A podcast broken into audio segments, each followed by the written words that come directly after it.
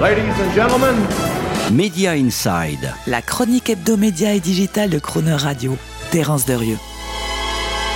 Difficile début d'année pour Netflix dont le cours de bourse en l'espace de quelques jours a été presque divisé par deux pour revenir à son niveau, tenez-vous bien, de juin 2018. Ainsi, en l'espace de quelques semaines, ce sont plus de 100 milliards de dollars de valorisation boursière qui sont partis en fumée.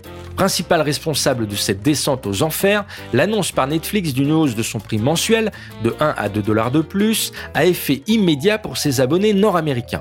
Il est vrai que Netflix est plutôt coutumier du fait en ayant enchaîné 6 hausses tarifaires depuis 2014, ce qui a presque doublé le prix de l'abonnement en l'espace de 8 ans. Sauf que ce coup-ci, cela ressemble à la hausse de trop. Mais diantre, qu'allait faire Netflix dans cette galère Et quelles sont donc les vraies raisons qui se cachent derrière cette augmentation tarifaire?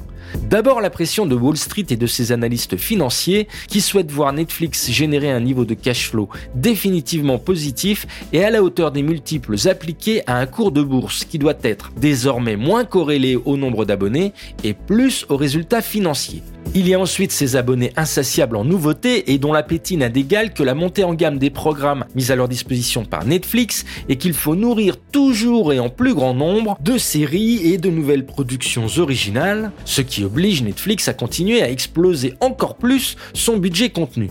Sans parler de la pression concurrentielle des autres gros streamers, Disney+, HBO Max, Apple TV+, Peacock, qui chacun déverse aussi leur lot de nouveautés et de hits et contraignent Netflix à maintenir le rythme en termes d'originalité et de volume de programmation. Encore plus quand Netflix voit régulièrement des super hits disparaître de son offre, comme c'est le cas encore ce mois-ci en Angleterre, avec Modern Family, Sons of Anarchy, Prison Break, entre autres, qui rejoignent définitivement la plateforme Disney à laquelle ils appartiennent, ce qui pourrait faire perdre à Netflix, selon une étude de Digital Eye, 90 millions de dollars par an, soit quelques 750 000 abonnés.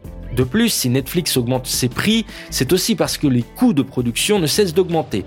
Tous les streamers et pas que Netflix veulent toujours plus de contenu et tout le temps. Face à cette hyper demande, il est facile pour les producteurs de monter leurs prix. Une inflation qui est aussi le fait des talents qui n'oublient plus de négocier leurs cachets en valorisant les droits d'exploitation de la diffusion en streaming.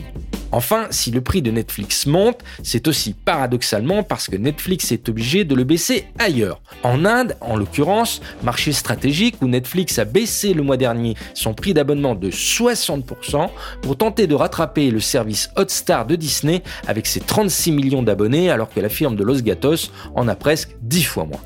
Autant de raisons qui vont mettre Netflix sous pression pendant toute l'année 2022.